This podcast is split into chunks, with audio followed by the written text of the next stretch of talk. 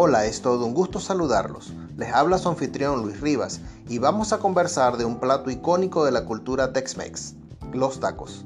Los tacos son sin duda uno de los emblemas de la gastronomía mexicana. Su nombre hace referencia a la zona fronteriza entre Estados Unidos y México, en particular a las zonas del estado de Texas.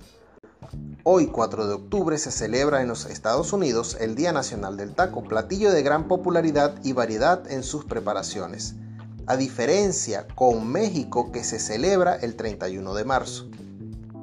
El origen de los tacos modernos debe buscarse en la tradición popular.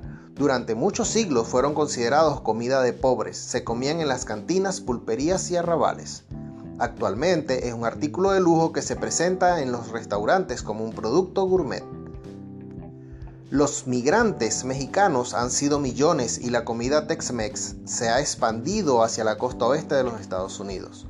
Hoy en día es una comida conocida mundialmente debido principalmente a sus sabores fuertes y sabrosos. Debemos diferenciar entre el taco mexicano y el Tex-Mex. Los tacos mexicanos se preparan con una tortilla de textura suave y esponjosa hecha con harina de maíz. Son de carne de res guisada o de carne a la parrilla esta se marina durante largas horas en una mezcla de comino, orégano, limón, pimentón, cebolla y chiles.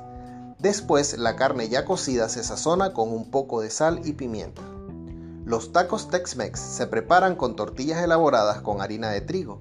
Para el relleno se usan más vegetales como lechuga, tomate y queso americano rallado muy fino. El pollo o la carne de cerdo se condimentan con todo tipo de especias y salsas como guacamole y nata. Hasta una próxima fecha amigos.